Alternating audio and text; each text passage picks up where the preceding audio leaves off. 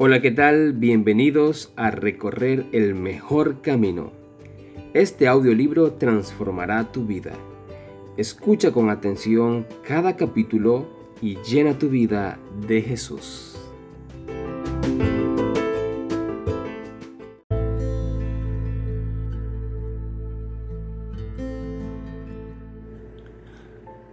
El gozo de la colaboración. Capítulo 9. Dios es la fuente de vida, luz y dicha para el universo. Como los rayos de la luz del sol, como las corrientes de agua que brotan de un manantial vivo, las bendiciones descienden de Él a todas sus criaturas. Y donde quiera que la vida de Dios se manifieste en el corazón de los seres humanos, inundará a otros de amor y bendición. El gozo de nuestro Salvador se cifraba en levantar y redimir a los hombres y las mujeres caídos. Para lograr este fin, Jesús, renunciando a una vida placentera, afrontó sin acobardarse la ignominia de la cruz. Así también los ángeles se dedican de modo permanente al servicio en favor de la felicidad de otros, y en ello se gozan. Aquello que los corazones egoístas considerarían ocupación degradante, servir a los desválidos y en todo sentido inferiores a ellos mismos en posición y categoría, es la obra de los ángeles exentos de pecado. El espíritu de amor y abnegación que manifiesta Cristo es el espíritu que llena los cielos y es la misma esencia de su gloria. Es el espíritu que manifestarán los discípulos de Cristo en el cumplimiento de su misión. Cuando atesoramos el amor de Cristo en el corazón, así como una dulce fragancia no puede ocultarse, su divina influencia será percibida por todos aquellos con quien nos relacionemos. El Espíritu de Cristo en el corazón es como un manantial en un desierto, que fluye para revitalizarlo todo y despertar en los que ya están por perecer ansias de beber del agua de la vida. El amor al Señor Jesús se manifestará por el deseo de actuar como Él actuó para beneficiar y elevar a la humanidad. Inspirará amor, ternura y compasión por todas las criaturas que gozan de cuidado de nuestro Padre Celestial. La vida terrenal del Salvador no fue una vida de comodidad y dedicación a sí mismo, sino de acción persistente, fervorosa e infatigable en favor de la salvación de la perdida humanidad. Desde el pesebre hasta el Calvario siguió la senda de la abnegación y no buscó librarse de tareas fatigosas ni de las incomodidades de los viajes, ni tampoco de la dureza del trabajo ni de las preocupaciones. Decía que el Hijo del Hombre no ha venido para ser servido, sino para servir y dar su vida en pago de la libertad de todos. Este fue el gran propósito de su vida todo lo demás lo consideraba secundario y accesorio. Hacer la voluntad de Dios y acabar su obra fue más importante para él que la comida y la bebida. El amor propio y el egoísmo no tuvieron nada que ver en su obra. Así también los que son partícipes de la gracia de Cristo han de estar dispuestos a hacer cualquier sacrificio para que todos aquellos por quienes Él murió compartan el don celestial.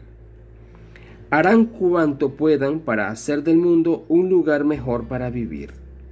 Este espíritu es el fruto seguro del alma verdaderamente convertida. Tan pronto como uno acude a Cristo, nace en su corazón un vivo deseo de dar a conocer a los demás cuán precioso amigo ha encontrado en el Señor Jesús. La verdad salvadora y santificadora no puede permanecer confinada en el corazón. Si estamos revestidos de la justicia de Cristo, rebosamos de gozo por la presencia de su Espíritu. No, no podremos quedarnos callados. Si hemos probado y visto que el Señor es bueno, tendremos algo que decir a los demás. Como Felipe cuando encontró al Salvador invitaremos a otros a que se acerquen a Él, procurando presentarles los atractivos de Cristo y de las realidades invisibles del mundo venidero.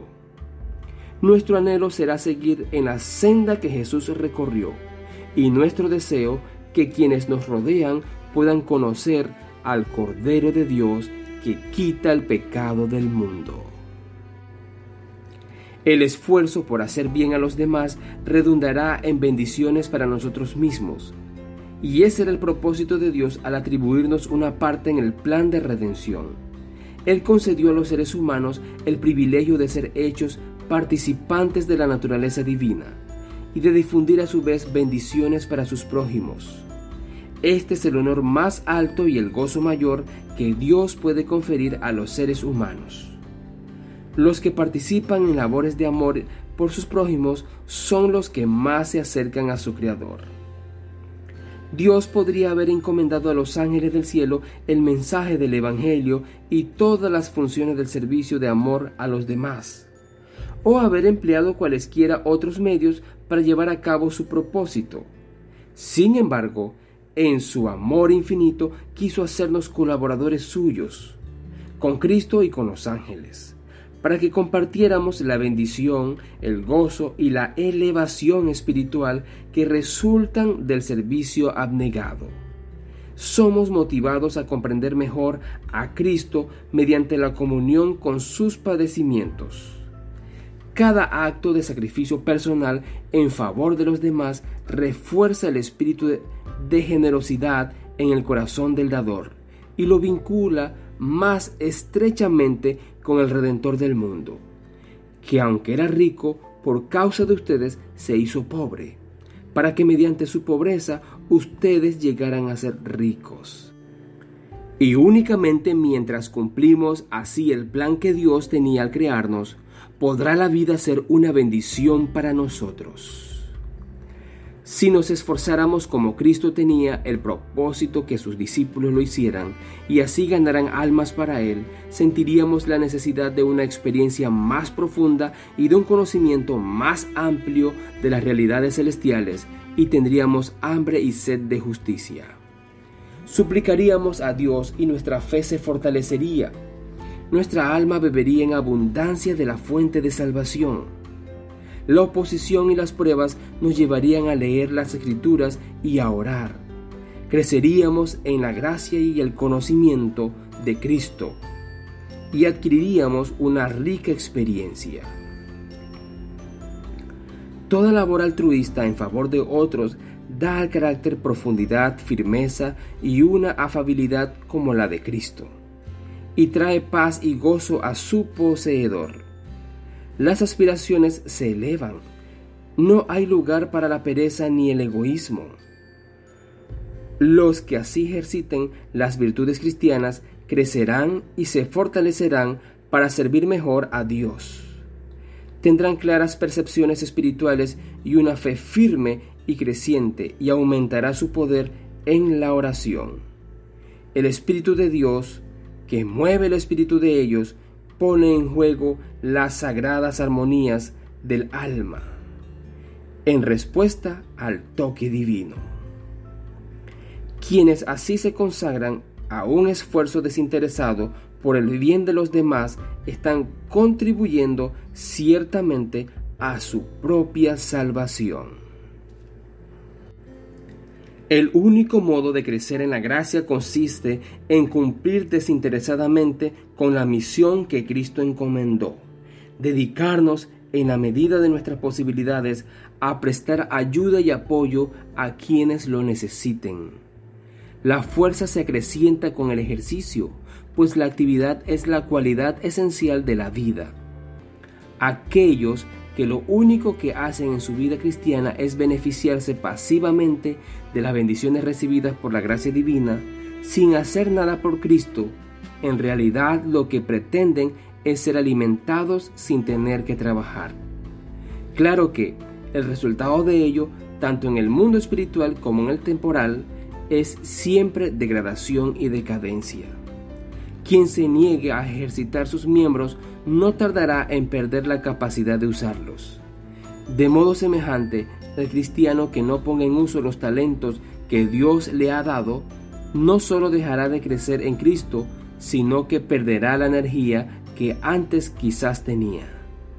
La Iglesia de Cristo ha sido elegida por Dios como intermediaria para salvar a los seres humanos. Su misión consiste en llevar el Evangelio al mundo. Esta obligación recae sobre todos los cristianos. Cada uno de nosotros, hasta donde lo permitan sus talentos y oportunidades, tiene que cumplir el mandato del Salvador. El amor de Cristo que Dios nos ha revelado nos hace deudores de cuantos no lo conocen. Dios nos dio luz, no solo para nosotros, sino para que la derramemos sobre ellos. Si los discípulos de Cristo comprendieran su deber, habría mil heraldos proclamando el Evangelio a los paganos donde ahora hay uno. Y todos los que no pudieran dedicarse personalmente a esa obra, la sostendrían con sus recursos, su solidaridad y sus oraciones. Y se trabajaría con más ardor en favor de las almas en los países cristianos. No necesitamos ir a tierras de paganos, ni siquiera dejar el reducido círculo del hogar, si es allí donde está nuestro deber para servir al Señor.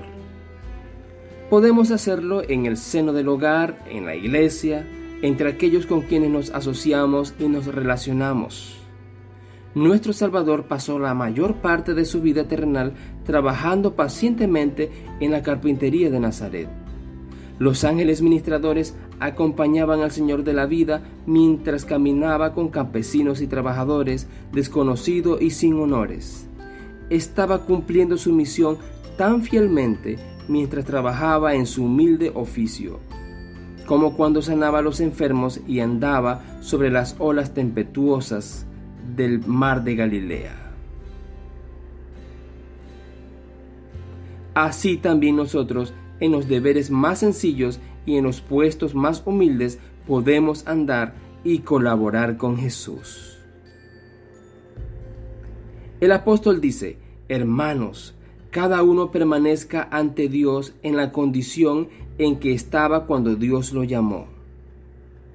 El hombre de negocios puede dirigir sus asuntos de un modo que por su fidelidad glorifique a su maestro. Si es verdadero discípulo de Cristo, pondrá en práctica su religión en todo lo que haga y revelará ante los demás el Espíritu de Cristo. El obrero manual puede ser un diligente y fiel representante de aquel que se ocupó en las labores más sencillas y humildes allá en las colinas de Galilea.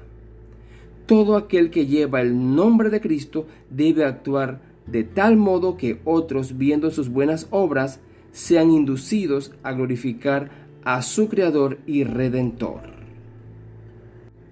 Muchos se niegan a poner sus talentos al servicio de Cristo, porque a otros les han sido concedidos mayores dones y ventajas. Ha prevalecido la opinión de que únicamente a quienes están especialmente dotados se les requiere conceder sus facultades al servicio de Dios.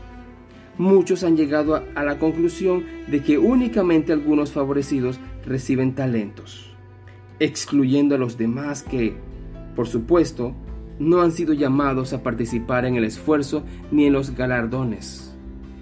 Pero no es esta la enseñanza de la parábola. Cuando el Señor de la casa llamó a sus siervos, dio a cada uno su tarea. Con espíritu de amor podemos ejecutar los deberes más humildes de la vida, como para el Señor. Cuando tenemos el amor de Dios en el corazón, eso se pondrá de manifiesto en nuestra vida. El suave perfume de Cristo nos rodeará y nuestra influencia elevará y beneficiará a otros. No debes esperar mejores oportunidades o una capacitación extraordinaria para empezar a trabajar para el Señor. No te preocupes de lo que diga o piense la gente acerca de ti. Si tu vida diaria es un testimonio de la pureza y sinceridad de tu fe y los demás están convencidos de que tú deseas hacerles bien, tus esfuerzos no se perderán completamente. Los más humildes y pobres de los discípulos de Jesús pueden ser una bendición para los demás. Tal vez crean que no están haciendo nada especial, pero por su influencia inconsciente pueden desencadenar oleadas de bendición que se esparcirán multiplicándose y de cuyos beneficios resultados ellos mismos no se percatarán hasta el día de la recompensa final. No les parece que estén haciendo nada importante, pero no tienen que preocuparse por el éxito ni el reconocimiento. Basta que sigan adelante en silencio, cumpliendo fielmente con lo que la providencia divina les haya asignado, y no habrán vivido en vano. Sus vidas reflejarán cada vez mejor la semejanza de Cristo. Son colaboradores de Dios en esta vida y se están preparando para la obra más elevada y la dicha sin sombras de la vida venidera.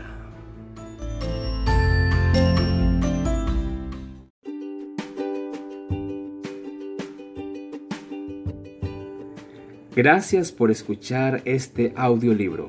Comparte este episodio con un amigo. Hasta la próxima.